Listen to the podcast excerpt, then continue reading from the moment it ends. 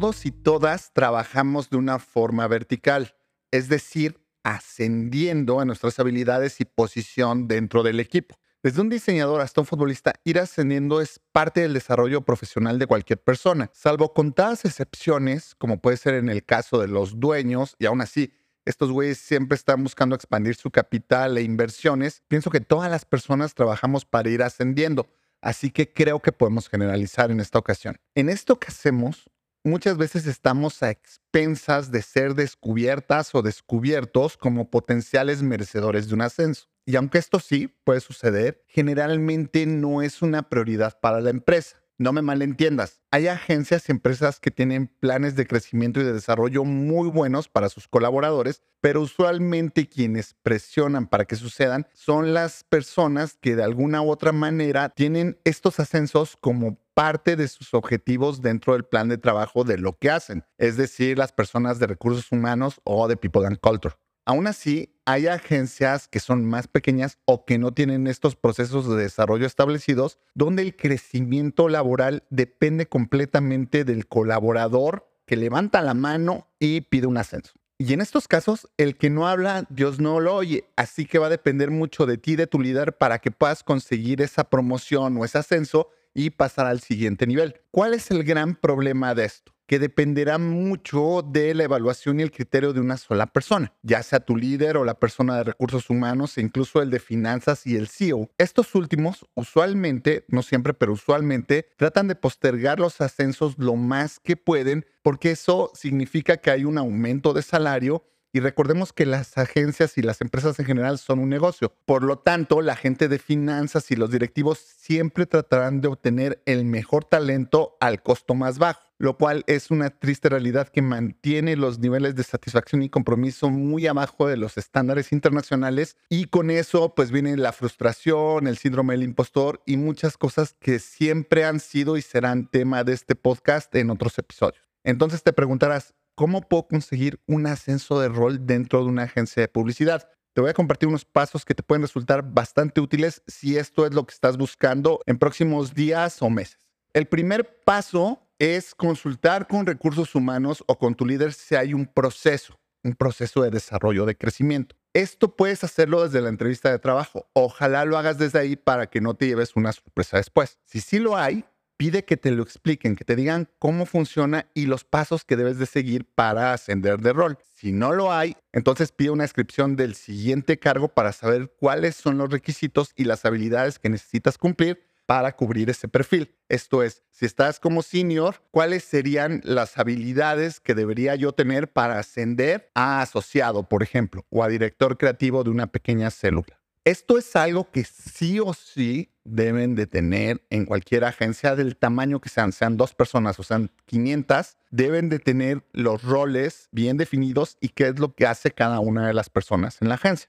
Si no es así, entonces ten cuidado porque estás trabajando con gente que es o muy amateur o que le vale madre el desarrollo y el crecimiento de su equipo. Entonces, atención con eso. Si sí hay un proceso, deberás preguntar cuándo y cómo son las evaluaciones y considerar que en ese tiempo vas a demostrar que tienes esas habilidades y que puedes ejercer el siguiente rol sin ningún problema. Si no lo hay, pero hay una descripción del perfil que te digo es lo mínimo que deberían tener, establece un tiempo razonable para conseguir estas habilidades y hazlo junto con el equipo de recursos humanos y con tu líder para que puedan medirte. Y esto es importante, ahora vas a ver por qué. El segundo paso es establecer los objetivos. Muchos directores creativos y directores en general confían en su instinto, en tener ese feeling para detectar orgánicamente quién puede ascender o quién debe trabajar más para adquirir este, estas habilidades que lo llevarían a tener un ascenso. Esto es bien obsoleto, es súper vieja escuela, porque si no se puede medir, entonces se convierte en algo intangible y por lo tanto que se puede manejar al gusto de cualquier persona. Todos los objetivos laborales se deben poder medir, todos, sin excepción alguna. Entonces, pídele a tu líder y a recursos humanos que te ayuden a establecer objetivos reales en un tiempo real para que, llegado a ese punto, inicien o retomen la conversación sobre el ascenso que crees que ya te corresponde o que estás pidiendo. Cosas que no deben considerarse en estas métricas. Ponerse la camiseta. Ponerse la camiseta es algo que no se puede medir y de hecho es una pésima práctica. Yo lo hemos hablado muchas veces. Trabajar tiempo extra. Que te quedes haciendo copy o diseñando hasta las 12 de la noche no quiere decir que tengas más o menos skills. Esto es una muy mala práctica que habla de una muy mala gestión y no debería ser un ítem que consideren como para medir. Tampoco hacer más trabajos de los que te corresponden, aunque te hablen sobre accountability y esos términos mamadores que significan chingate más y no te voy a pagar más, pero con eso estoy midiendo el primer punto, cómo te pones la camiseta. Eso no debería ser algo que te puedan medir. Y el último y muy importante y que muchas personas a veces no lo entienden es el tiempo que llevas dentro de la empresa. Si llevas tres años y no has tenido un ascenso o no has levantado la mano, lo cual estás viendo que es parte de lo que te tiene en la misma posición, o tu trabajo es promedio, no te destacas. Entonces, que tengas un año, tres años, cinco años, diez años en la empresa, no es un ítem o no debería ser un ítem a considerar por un ascenso. Los ascensos no deben de estar sujetos al tiempo, sino a conseguir objetivos. Y ojalá puedas conseguirlos en el menor tiempo posible. Eso es lo ideal para todas las empresas. Tener gente que esté arriba del nivel que los contrataron debería ser una de las prioridades y objetivos de toda agencia, de toda área de recursos humanos o people and culture. Las cosas que sí deben de medirte son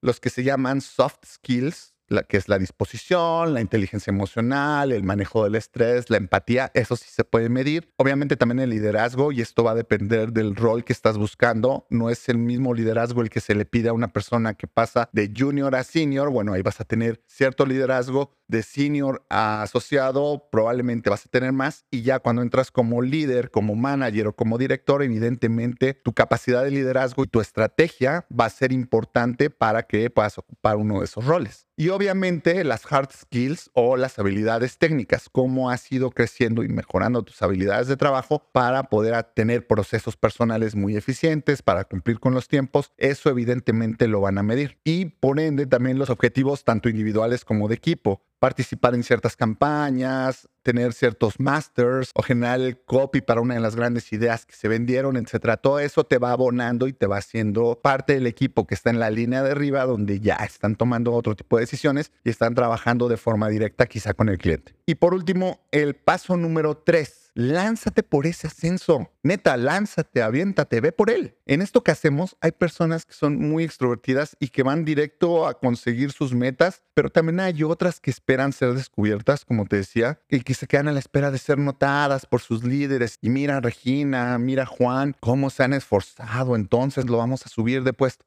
Eso muy difícilmente va a suceder. Como te dije al inicio, es bastante complejo y pueden pasar meses sin que alguien note tus avances. Y con esto no te quiero desanimar, al contrario, quiero sugerirte que te lances a buscar lo que sientes que mereces y que llegues a donde piensas que debes de estar. Levanta la mano. Ser tímida o ser penoso no debería impedirte ascender en tu carrera. Así que tendrás que encontrar la manera de hacerte notar de buena forma y siempre con respeto y sin hacer payasadas, pero vas a tener que poner el reflector encima de ti en esta ocasión. Y justo para eso hay un gran ejercicio que puede ayudarte para ir en busca de este crecimiento. Esto se llama Fear Setting o definición de los miedos y es parte de un concepto que desarrolló Tim Ferriss y que presentó como una charla TED que te recomiendo buscar. Te voy a dejar por aquí el link y si no en la parte de la descripción del video. Es muy fácil. Uno, define tus miedos. ¿Qué es lo peor que puede pasar? Que te digan que no, que se burlen de ti. Ponle una calificación a esos medios en la escala de 1 a 10. Que me digan que no, tiene un 5, que me da miedo. Que se burlen de mí, tiene un 8. Ponles calificación y enlístalos, pero realmente hazlo.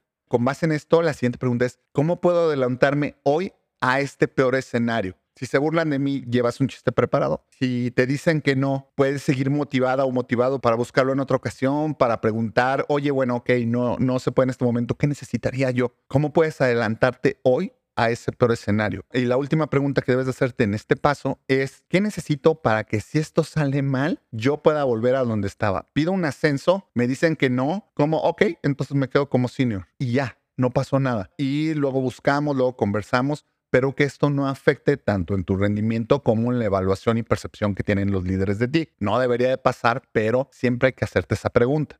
El segundo punto es mide el beneficio de intentarlo, de conseguirlo, obviamente, que esa es tu tirada y tienes que estar con esta mentalidad positiva, o de al menos alcanzar una parte del objetivo. A lo mejor te dicen, ¿sabes qué? Ahorita no te podemos ascender de junior a senior, pero quizás sí podemos hacerte un aumento de sueldo. Bueno, ahí es un no gané todo, pero ganaste una parte. Obviamente, no puede ser al revés, no pueden decirte, vamos a pasarte de junior a senior, pero te vas a mantener en la misma banda salarial. Eso no debería pasar, no lo permite pero sí puede suceder que no te den el ascenso de posición y sí un incentivo económico porque lo estás haciendo bien, pero te faltan algunas cosas. Y esto mídelo en escala. Bueno, este escenario tiene cinco puntos. Obviamente, el que te acepten el cambio de rol con todos los beneficios que tiene va a tener un 10 dentro de tu escala, ¿no? Y aquí, insisto, hay que tener la mentalidad positiva, vamos por todo, chingue su madre, nada me detiene y vamos, arre, dale con todo. Y el último punto de esto es identifica el costo de la inacción. ¿Cuál es la consecuencia de no hacer nada? La primera y la peor es quedarte donde estás.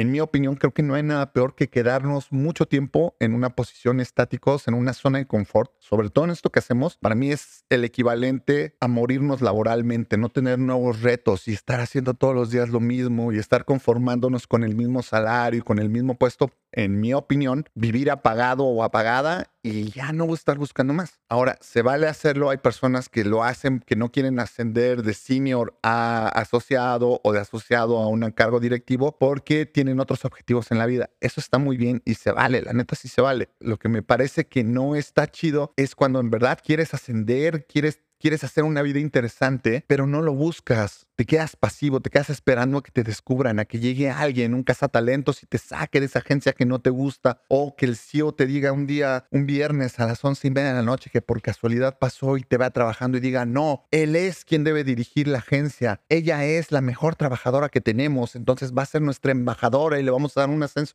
Eso no va a pasar. Entonces tienes que medir las consecuencias de no actuar y ponlas también en una escala de cómo te afecta. Como puedes ver, no es tan complejo. Y este proceso te puede servir no solo para temas laborales, te puede servir para cosas personales, para emprendimientos, para otro tipo de proyectos. Así que aplícalo y creo que te podrá ayudar de una manera u otra a descubrir tus miedos y ver los beneficios que tendrías al enfrentarlos. Sé que esto no es fácil, sobre todo si eres una persona tímida o que está en un proceso personal de crecimiento y estás ganando autoconfianza y apenas estás en ese proceso, puede que sea un tanto imponente levantar la mano y hablar sobre un ascenso con tus directivos o con el área de recursos humanos, con finanzas, pero esto es parte de la vida. Y si quieres crecer y si quieres desarrollarte y si quieres dejar tu nombre en la historia de la publicidad o del diseño o de lo que hagas en general, tarde o temprano vas a tener que levantar la mano y buscar este crecimiento, hacerte notar. El sistema nos enseña mucho a esperar a ser descubiertos con frases como, no, pues es que mi trabajo habla por mí. Y sí, esa es una gran frase y ojalá tu trabajo hable por ti. Eso es muy bueno, con eso ya avanzaste gran parte. Pero imagínate que tengo un excelente diseñador senior en mi equipo que hace los mejores master graphics de toda la agencia. ¿Por qué yo querría perderlo dándole una dirección del área donde no va a poder producir más? Esta es una barrera que impide que la gente vea tu trabajo sobre todo si eres muy bueno. Es paradójico, pero sucede. Tus sueños, tus ambiciones y tus objetivos se quedan detrás de eso que haces muy bien y qué es lo que notan tus líderes, lo bien que haces tu trabajo.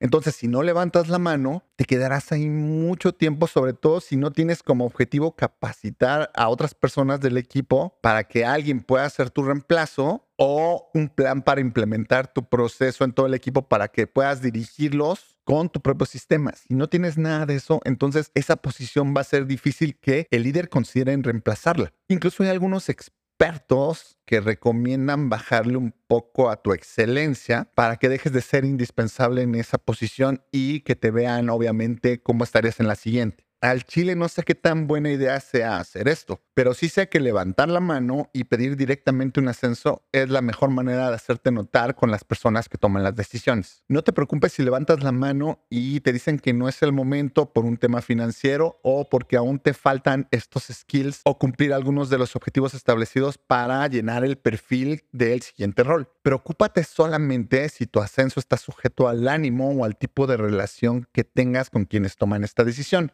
Lo cual, mi sugerencia sería que actualices tu book y salgas de ahí lo más rápido posible, porque no estás trabajando con profesionales si ese es el caso. Recuerda que más allá de los beneficios económicos, que sí importan, pero que no deberían ser el objetivo final, crecer laboralmente es parte de una vida saludable y parte de tu desarrollo como persona. Y con esto no me refiero a que te definas o te midas por el éxito que tengas en la chamba o por un cargo, que finalmente son letritas son títulos. Mídete por la satisfacción de alcanzar tus metas y de poder ser un gran líder, una gran líder para que toma decisiones y que crea cosas más grandes y que contribuyen algo al desarrollo de todo el equipo. Esas son las cosas con las que debes de medir y solo vas a poder lograrlas si tienes una posición más alta y si levantas la mano.